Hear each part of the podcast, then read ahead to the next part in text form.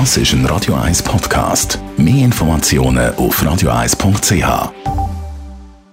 Espresso, Latte Macchiato oder lieber ein Cappuccino? Es ist Zeit für die Radio 1 Kaffeepause mit der Serafina Loginbühl. Präsentiert von der Kaffeezentrale. Kaffee für Gourmets. www.kaffeezentrale.ch Vielleicht liegt es an den Kaffeepreisen. Serafina Loginbühl von der Kaffeezentrale. Wie wird eigentlich der Kaffeepreis bestimmen?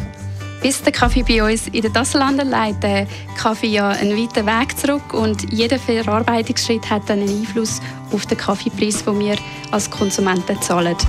Vereinfacht gesagt sieht es so aus, dass nach der Ernte der Kaffee vom Bauer zum Hafen gebracht muss werden, dass er dann dort kann zu uns verschifft werden Und der Preis, wo der Importeur in der Schweiz am Exporteur im Ursprungsland zahlt, ist der Weltmarktpreis für zum Beispiel Arabica-Kaffee und ein Aufschlag oder Abschlag für Qualität und Zertifizierungen vom Kaffee.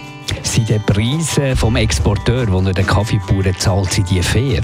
Wir müssen sicher feststellen, dass der Anteil vom Einkommen von Kaffeebauer an der gesamten Kaffeewertschöpfungskette sehr klein ist. Wenn man berechnet, wie viel am Exporteur im Ursprungsland zahlt wird und das vergleicht mit dem Preis, den man für eine Tasse Kaffee einem Coffeeshop zahlt, dann sind wir bei ungefähr 1 bis 2 Prozent. Um aber dann können sagen, ob der Preis fair ist, ist es nicht so ganz einfach. Weil in jedem Land haben wir unterschiedliche Preisniveaus und die Wertschöpfungskette sieht auch überall ein anders aus. Inwiefern unterscheidet sich die Wertschöpfungskette? Man muss immer schauen, wo sich der Bauer befindet. Gewisse Bauern sind sehr abgelegen und haben einen weiten Weg bis zum Exporteur.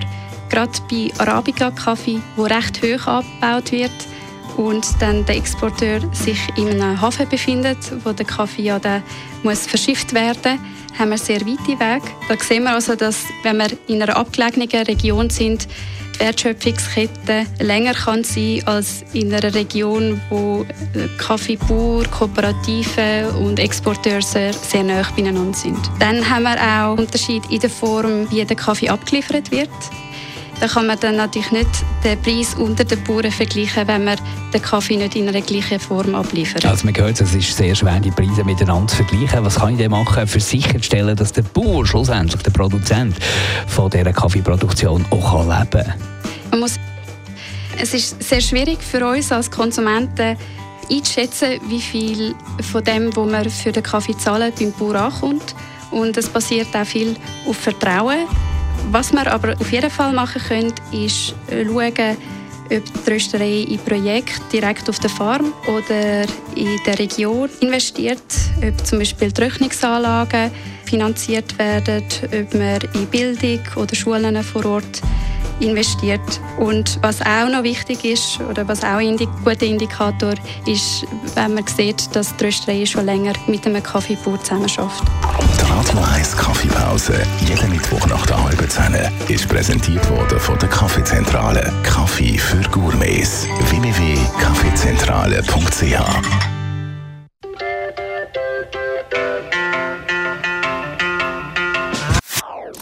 Das ist ein Radio 1 Podcast. Mehr Informationen auf radio1.ch.